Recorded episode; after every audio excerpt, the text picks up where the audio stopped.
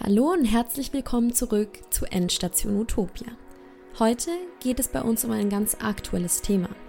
Denn Corona begleitet uns mittlerweile schon seit mindestens einem halben Jahr. Mittlerweile spricht man schon fast von einer zweiten Welle und die Zahl der Infizierten steigt Tag für Tag an. Aus diesem Grund werde ich mich heute mit Arne unterhalten. Arne sitzt in Göttingen und hat mit seinem Team vor Ort ein kleines Projekt dazu gestartet. Darum seid gespannt und begleitet mich zur nächsten Station auf der Reise nach Utopia. Endstation Utopia. Schritt für Schritt zu einer besseren Welt.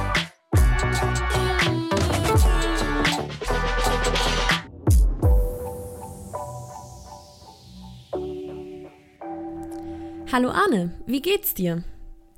Hi, schön, dass ich da sein kann. Mir geht's super. Ja, das freut mich. Du sitzt gerade in Göttingen, ist das richtig? Genau, ich sitze gerade in Göttingen bei mir zu Hause, habe schon den halben Tag in der Uni in der Sonne verbracht und fleißig für meine Prüfung gelernt. Sehr schön. Dann stell dich doch mal ganz kurz unseren Hörerinnen und Hörern vor. Wer bist du und was machst du? Genau, ja. Ich bin Arne, ich bin äh, Student an der Georg-August-Universität in Göttingen ähm, hier wohne ich jetzt auch schon eine Weile. Ich glaube, mittlerweile sind schon über drei Jahre. Ähm, studiere hier aktuell noch BWL und bin natürlich Mitglied des Enactus-Teams in Göttingen. Ich war bis vor kurzem noch äh, PR-Vorstand und äh, habe einige Projekte mitgemacht, äh, teilweise auch geleitet und wurde jetzt aktuell zur Teamleitung gewählt. Ich habe in unserem kleinen Teaser vorhin ja schon verraten, dass es heute um ein Corona-Projekt geht. Magst du vielleicht in ein bis zwei Sätzen ganz kurz erklären, über was du heute sprechen wirst? In einem Satz, zu Beginn der Corona-Krise wollten wir Menschen helfen, die sich vielleicht nicht irgendwie Stoffmasken oder Einwegmasken leisten konnten, trotzdem irgendwie mit Würde an der Gesellschaft teilhaben zu können und haben deshalb einfach selbst Masken genäht und diese verteilt. Okay, das hört sich wirklich super spannend an. Dann erzähl doch mal, wie hat das alles gestartet? Also, wie das gestartet hat, ist äh, ganz lustig. Und zwar ähm, haben wir hier ähm, bei der Tafel Göttingen ein Problem gehabt, was die Tafeln deutschlandweit hatten. Zuerst, dass ähm, die meisten Freiwilligen bei den Tafeln äh, relativ alt sind, oft RentnerInnen, und diese natürlich aus Angst äh, entweder selbst nicht mehr zum äh, freiwilligen äh, Mitarbeitern kommen wollten oder auch von den Geschäftsleitungen quasi gebeten wurden, nicht zu kommen, zur eigenen Sicherheit. Und äh, da hat die Tafel Göttingen was ganz Cooles gemacht und zwar hat es auf äh, viele Studierende aufgerufen, mitzuhelfen. Und da war ich auch dabei. Und bei der Arbeit, bei der Hilfe in der Tafel ist mir dieses Problem aufgefallen, ähm, weil ich dann halt in den Nachrichten gelesen habe, okay, in Niedersachsen kommt eine Maskenpflicht und ich schon mit dem Geschäftsführer geredet hatte, er auch schon meinte, oh Gott, wenn jetzt die Maskenpflicht kommt, wie können wir irgendwie gewährleisten, dass unsere Kundinnen immer noch ihre Lebensmittel abholen können. Und da habe ich einfach nur eins und eins zusammengezählt und dachte mir, hey, ich habe hier ein cooles, großes Team, was Menschen helfen möchte. Lass uns da irgendwie was machen. Genau, und dann habe ich das so in unser Teamtreffen, das große Treffen, wo sich alle Mitglieder äh, bei uns zusammenfinden, natürlich da auch schon digital eingebracht. Da haben wir ein bisschen in der großen Gruppe diskutiert und sind zu dem Punkt gekommen, dass es doch ganz cool wäre, einfach schöne Stoffmasken selbst zu nähen, aus alten Stoffen irgendwie, ähm, und diese dann kostenlos zu verteilen, damit die Leute einerseits weiterhin zur Tafel gehen können, aber auch sonst am gesellschaftlichen Leben wie alle anderen teilnehmen könnten, ohne jetzt irgendwie sich die Tafeln von dem Geld, was sie nicht hatten, kaufen zu müssen. Ja, nee, also wirklich mega cool. Ihr habt sozusagen dieses Problem vor Ort gesehen bei euch, ähm, bei der Tafel und ähm, habt dann da wirklich etwas gemacht. Ähm, habt ihr jetzt aber wirklich auch ein Projekt dann daraus gegründet, also ein Nactus-Projekt, oder habt ihr euch nur weiter ehrenamtlich neben euren anderen Tätigkeiten da engagiert? Also in dem Moment ähm, haben wir diese Entscheidung, ob wir da jetzt ein Projekt draus machen, auf jeden Fall hinten angestellt, weil wir haben gesagt, hey, am Montag tritt diese Pflicht in Kraft, wir müssen sofort handeln. Und dementsprechend haben wir da nicht drüber nachgedacht, vielleicht später mehr, was draus geworden ist. Ähm, mitgeholfen haben unglaublich viele. Also wir waren sofort ein Team von, ich glaube, zwölf Leuten, die alle bereit waren, in verschiedenen Ausmaßen zu helfen. Ein paar, die nähen wollten, einige, die Stoffe sammeln, andere, die zuschneiden. Also das äh, Engagement war da auf jeden Fall da. Es war auf jeden Fall eine Mehrbelastung für die äh, Mitglieder, weil die waren alle schon in anderen Projekten aktiv und haben trotzdem gesagt, sie möchten da auf jeden Fall mithelfen. Zusätzlich ähm, ist Göttingen natürlich eine Studierendenstadt und ähm, über private Netzwerke haben wir auch andere Hochschulgruppen angefragt und quasi gesagt, hey, ihr seid doch auch engagiert, ähm, habt ihr Lust, uns zu unterstützen? Das heißt, es ging sogar über Inactus hinaus, haben wir da mit äh, Cradle to Cradle und der Amnesty Hochschulgruppe namentlich auch kooperiert, wo dann auch jeweils noch ein paar Mitglieder mitgeholfen haben. Okay, also da habt ihr euch ja damals wirklich einiges vorgenommen, denn so eine Maske zu nähen, das ist ja schon eine Aufgabe, würde ich sagen. Das heißt, ihr habt euch eigentlich Leute gesucht, die zu Hause selber Stoffe haben und eigene Nähmaschinen haben und euch dann geholfen haben? Oder wie kann ich mir das genau vorstellen? Also wie war dieser Schritt von, okay, ich sehe das Problem und ich habe eine Idee, ich habe vielleicht eine Lösung. Wie war dieser Zwischenschritt? Also wie, wie kam es dann dazu? Also der Start war natürlich unglaublich chaotisch. Wir waren irgendwie alle zusammen in diesen Calls und haben uns gesagt, hey, wir müssen was machen. Ähm, zuerst war das äh, irgendwie sehr individuell. Man hat äh, quasi selbst, weniger hatten schon eine Nähmaschine, äh, weniger hatten Ausrüstung. Viele haben gesagt, hey, ich kann meine Eltern fragen. Äh, ich habe zum Beispiel in meinem Haus rumgefragt und habe eine Nähmaschine von der Nachbarin geliehen bekommen. Und dann hat es so langsam Struktur bekommen. Also da haben wir irgendwie Verantwortlichkeiten verteilt. Das sind ja Sachen, die wir aus unseren Projekten schon kennen. Da gab es dann eine Supply Chain Managerin, die einfach aufgeschrieben hat, hey, wer hat was, wer braucht was. Das hieß dann konkret, wer hat eine Nähmaschine mit Nadeln, mit äh, Fäden, wer hat Stoffreste oder kennt irgendjemanden oder irgendeine Firma, wo man Stoffreste bekommen kann. Auch so Fragen wie, wer kann überhaupt nähen? Und das haben wir dann alles zusammengeführt ähm, und hatten dann äh, im, im, Peak, glaube ich, vier äh, aktive NäherInnen.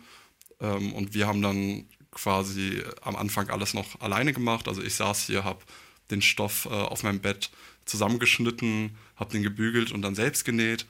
Das ist natürlich überhaupt nicht Effizienz, äh, effizienzgesteuert.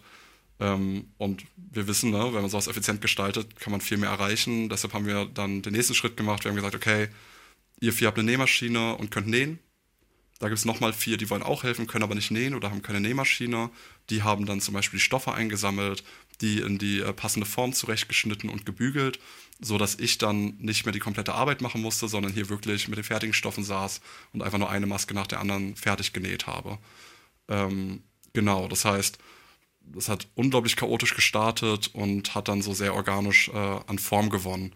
Einfach über die Notwendigkeiten zuerst und danach haben wir uns halt auch wirklich gedacht, okay, was kennen wir aus unserer Projektarbeit, wie können wir das besser machen, wie können wir da mehr helfen und haben dann so eine richtig kleine Supply Chain aufgebaut, die auch überraschend gut funktioniert hat. Um jetzt aber vielleicht nochmal ganz kurz festzuhalten, wer eure People in Need Gruppe war. War das, waren das die Personen, die bei der Tafel selbst geholfen haben, die vielleicht etwas älter auch schon waren?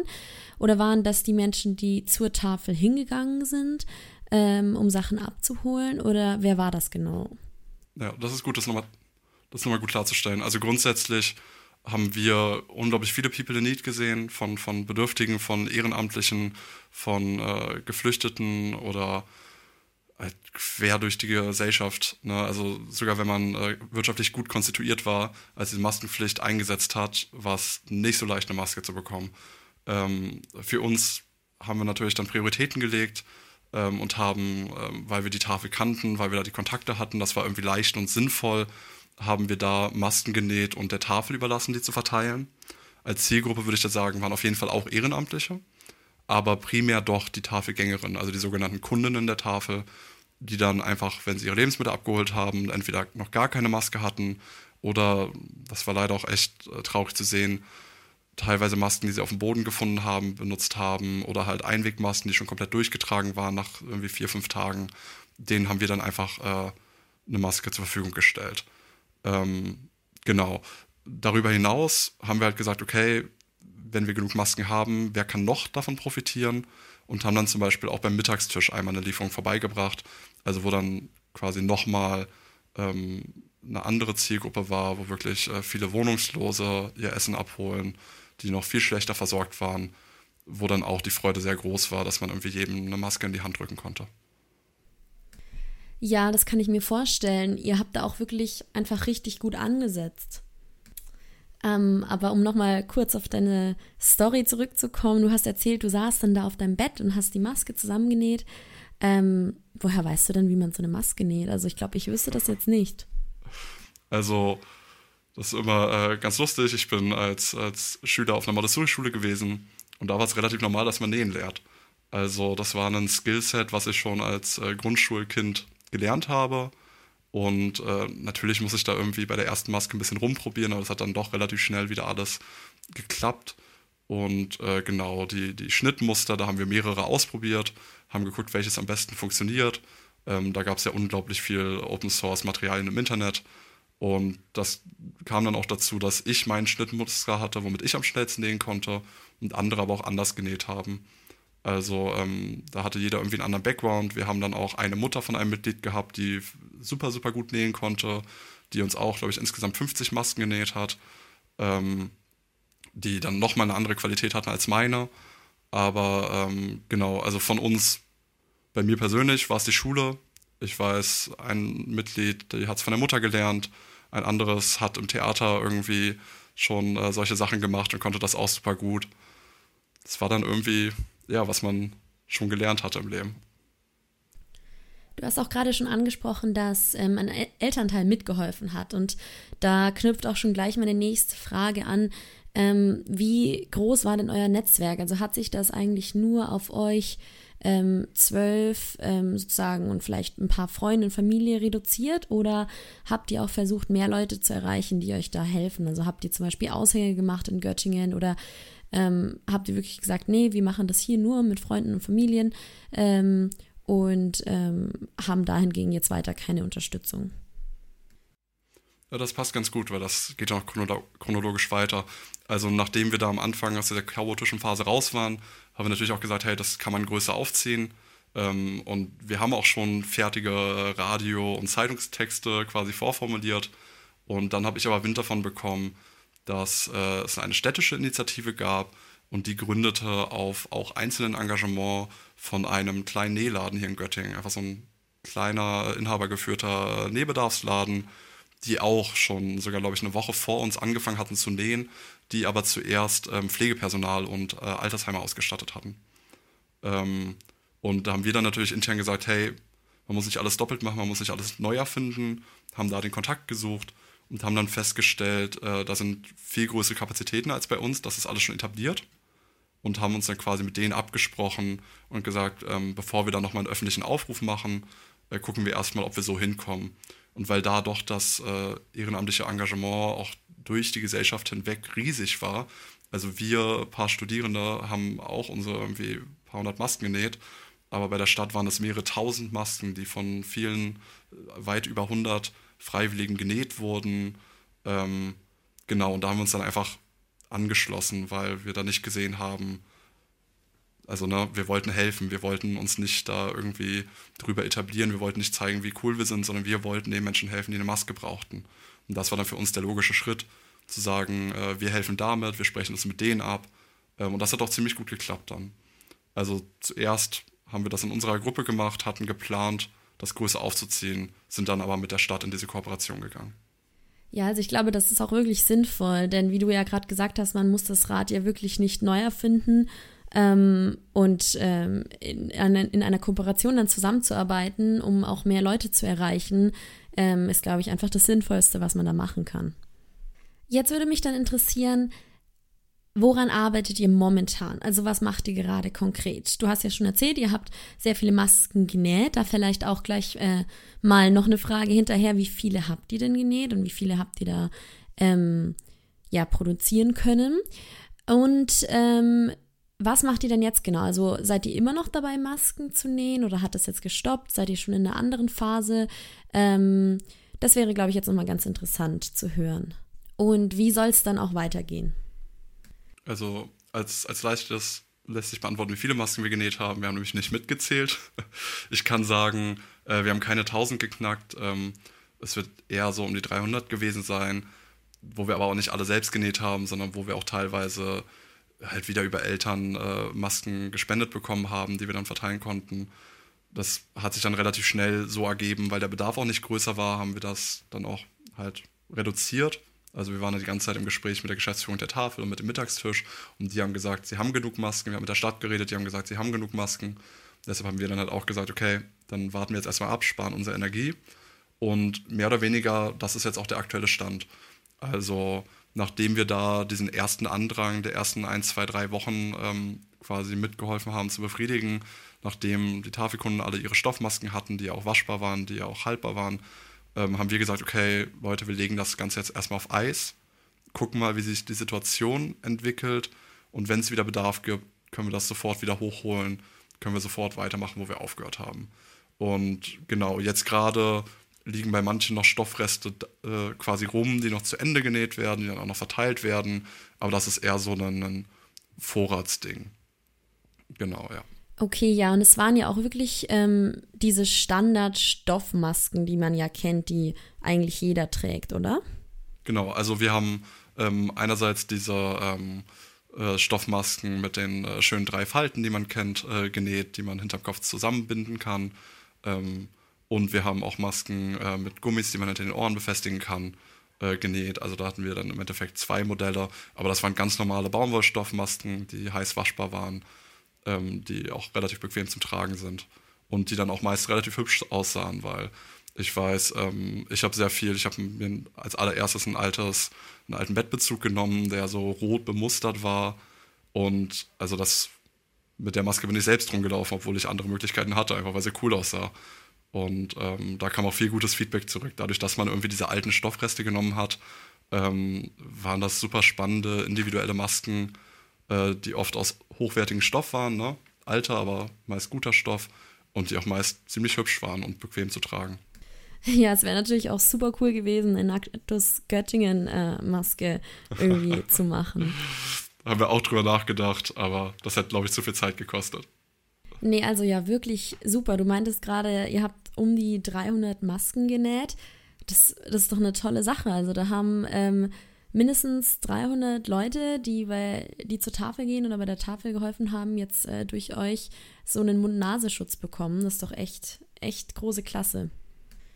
Ja, und das Coole an eurer Aktion oder an eurem Projekt ist ja auch, dass das, also dass man das ja nicht nur in Göttingen machen muss, sondern das ist ja auch skalierbar auf andere Städte, weil man kann das ja eigentlich überall genauso machen, oder? Absolut. Und nicht nur wir in Göttingen haben da irgendwie ein Projekt auf die Beine gestellt, sondern auch andere Teams äh, deutschlandweit haben da ihre Ideen umgesetzt und auch viel geholfen. Also das äh, Team aus Hannover ähm, hatte ein unglaublich cooles Projekt mit dem 3D-Druck von Face Shields und richtigen N95-Masken ähm, gehabt, wo sie Krankenhäuser versorgt haben. Auch ähm, in Passau, in Lüneburg, ich glaube Hamburg ist auch dabei. Tübingen, alles Teams, die ihre eigenen Ideen ähm, irgendwie verwirklicht haben. Ich glaube, auch Wuppertal hatte ein super cooles Projekt. Ähm, das waren alles komplett unterschiedliche Ansätze, aber wir hatten irgendwie alle das Ziel oder wir haben alle irgendwie gemerkt, hey, wir setzen uns die ganze Zeit irgendwie für das Gute der Welt ein. Wir wollen die ganze Zeit irgendwie einen äh, Benefit für alle um uns herum ähm, hinbekommen das war irgendwie genau der Moment, wo man auch einfach leicht helfen konnte und wo wir oft Strukturen hatten, dadurch, dass wir diese größeren Vereinsgruppen hatten, dadurch, dass einfach Menschen da waren, die Zeit hatten, hat dann uns auch in die Hände gespielt, dass die Uni eh ausgefallen ist, beziehungsweise die Unis gerade mit der Online-Lehre am Kämpfen waren, sodass wir genug Zeit hatten, uns da in die, in die Projekte einzubringen oder in die Aktion. Genau, da gab es also von, von ganz vielen verschiedenen Teams äh, deutschlandweit irgendwie Engagement ähm, und das haben wir natürlich auch gemerkt. Und ich glaube, Lüneburg äh, war das Team, was dann auch einfach mal gesagt hat, hey, wollen wir uns nicht mal vernetzen? Wollen wir nicht mal darüber reden, was wir so machen, uns gegenseitig inspirieren lassen, uns gegenseitig helfen und auch irgendwie zusammenarbeiten. Und das hat dann auch ziemlich gut geklappt. Also wir haben ähm, dann angefangen, ähm, einfach Videocalls in den ganzen Gruppen zu haben, wo jeder reinkommen konnte, wo wir darüber geredet haben, welche Konzepte wie gut funktionieren was man von den anderen vielleicht übernehmen könnte, wie wir uns gegenseitig unterstützen könnten. Ähm, und das ist dann natürlich auch so ein äh, cooler Vorteil bei unserem Netzwerk. Ne? Wir waren dann nicht irgendwie ein Verein, der alleine dastand, sondern wir hatten diese über 30 anderen Teams, wo dann im Endeffekt auch, ob es jetzt sechs oder sieben andere Teams waren neben Göttingen, ähm, die da ihre coolen Projekte hatten, wo man sich gegenseitig den Rücken stärken konnte. Ähm, ja, das war echt cool irgendwie zu sehen. Ja, das glaube ich. Das hört sich mega cool an. Ähm, und wie kann ich mir da die Kommunikation zwischen den verschiedenen Corona-Projekten vorstellen? Also habt ihr wöchentlich telefoniert oder wie ist das abgelaufen? Also wir sind ja bei Nactus mittlerweile alle ganz schön agil geworden. Also wir haben dieses Kommunikationstool von äh, Microsoft Teams. Ähm, da haben wir dann einfach halt eine Gruppe erstellt und haben unregelmäßig, aber manchmal auch häufiger als zweimal die Woche äh, Calls gehabt, wo wir die Sachen abgesprochen haben, wo wir uns abgestimmt haben. Wir haben da in allen verschiedenen Kommunikationsformen miteinander gearbeitet. Wir haben uns gegenseitig unsere Materialien zur Verfügung gestellt. Wir haben äh, miteinander geschattet, geschrieben. Ähm, genau, natürlich ganz, ganz viel einfach abends äh, so ein Videocall gesetzt und zwei Stunden alles besprochen, was es so zu besprechen gab. Ja, nee, also das ist ja auch genau das, was man jetzt gerade in so einer Zeit braucht. Also diese Solidarität und Zusammenarbeit, dieses gegenseitige den Rücken frei halten irgendwie in so einer ja, in dieser, in dieser Pandemie einfach, weil nur gemeinsam kommen wir ja hier raus. Und wie du es ja gerade auch erzählt hast, also äh, wie ihr euch dann gegenseitig auch Ressourcen zur Verfügung gestellt habt und Marketing füreinander gemacht habt oder so, das ist doch wirklich ähm, große Klasse. Und habt ihr euch jetzt auch schon was überlegt, äh, wie ihr das jetzt weiterführen wollt? Also du hast ja schon ein bisschen was über das Projekt an sich in Göttingen erzählt, aber jetzt auch gerade bei dieser Kooperation zwischen den verschiedenen Teams und den verschiedenen Corona-Projekten, wie wird es da jetzt weitergehen? Weil es wäre doch super toll, wenn man das eigentlich beibehält und ähm, da irgendwie auch weitermacht und ähm, diese gewonnenen Freundschaften vielleicht auch und diese gewonnene, dieser gewonnene Zusammenhalt und diese Arbeit, die man da zusammen getan hat, dass man das halt einfach beibehält. Äh, das hat auf jeden Fall zwei Ebenen. Einerseits diese inhaltliche Arbeit ähm, und da ist das äh, unterschiedlich je nach Team. Ich weiß von einigen Teams, die ihre äh, quasi äh, Enactus Against Covid-Projekte ähm, übergehen lassen möchten und daraus äh, quasi vollwertige Enactus-Projekte machen möchten. Es gibt Teams, wo das wie in Göttingen gehandhabt wird, dass man sagt, okay, wir haben da ein in diesem äh, Zeitpunkt, wo es besonders sinnvoll war, geholfen und warten jetzt mal ab und sparen unsere Energie auf und sind bereit, falls das wieder notwendig wird. Ähm, und es gibt auch Teams, die die Projekte wieder umwandeln, um wieder andere ähm, irgendwie ja, Schwerpunkte zu legen, die ähm, vielleicht auch vorher schon da waren oder jetzt wieder neu gekommen sind. Ähm, aber das ist die eine Ebene, da ist irgendwie, sind die Teams alle äh, sehr unterschiedlich voneinander. Ähm, wir bleiben aber alle natürlich dran und wo ganz starker Konsens ist, ist irgendwie dieser Zusammenschluss, okay, das hat irgendwie richtig gut geklappt, wir haben uns echt gut supportet. Wenn wir nochmal aktiv werden müssen, dann schaffen wir das auf jeden Fall und wahrscheinlich sogar noch besser als damals noch im März und April. Ähm, die zweite Ebene ist natürlich, hast du gerade schon angesprochen, das könnte man natürlich beibehalten, dass so ein Ding trotz Internet, wenn die Teams so in Deutschland verteilt sind, ist das historisch immer schwer gewesen, so wirklich intensiven Kontakt zu haben und sich so krass zu supporten, wie es eigentlich cool wäre. Und das wollen wir auf jeden Fall, also das haben wir alle gesehen, da haben wir auch viel drüber geredet, wie cool das war, auch einfach mit den anderen Projekten zu reden, da die Learnings übernehmen zu können, ähm, sich auch einfach gegenseitig äh, mal gut zuzureden, ähm, Ideen zu geben. Ne? Ähm, das wollen wir auf jeden Fall in irgendeiner Form weiterhaben. Und ich bin da zuversichtlich. Wir haben da auch mit dem Dachverband, mit Enactus Germany dann äh, relativ viel Kontakt gehabt, dass es auch da gesehen wurde und dass wir da gemeinsam auf jeden Fall dran arbeiten möchten, dass die Projekte, sogar wenn sie nicht jetzt ähm, aktiv zu Corona was machen, sondern zu allen anderen äh, Schwerpunkten, die wir in den verschiedenen Teams haben, dass man da noch mehr zusammenkommt, dass man sich dann noch mehr supportet als bisher, dass man noch mehr miteinander redet, weil wir haben jetzt gemerkt, wie viel Benefit da jeder rausziehen kann und ich glaube, umso regelmäßiger man das macht, umso mehr profitieren ja auch alle davon. Ja, also das war doch jetzt ein ganz schönes Abschlusswort von dir. Da bleibt mir, glaube ich, nichts anderes mehr übrig, als Danke zu sagen. Danke für euer Engagement, für euren Tatendrang, für eure Solidarität, die ihr einfach zeigt. Ähm, und ich bin wirklich super begeistert und äh, wir hoffen natürlich, dass wir ja äh, eure Corona-Projekte nicht mehr brauchen, in dem Sinne, dass ähm, ja, Corona jetzt äh, nicht nochmal weiter aufblüht und diese zweite Welle, von der man ja schon spricht, ähm, sich dann doch irgendwie äh, bestätigt und äh, die, die Infektionszahlen weiter steigen, sondern wir hier alle äh, gesund aus der Pandemie rauskommen. Und ja, genau, darum also nochmal danke auch an dich, Arne, dass du dir heute Zeit genommen hast. Und ich hoffe, wir sehen uns bald wieder. Ja, vielen Dank. Schön, dass ich da sein konnte. Ähm, sicher, das nächste Nacktes Treffen wird kommen.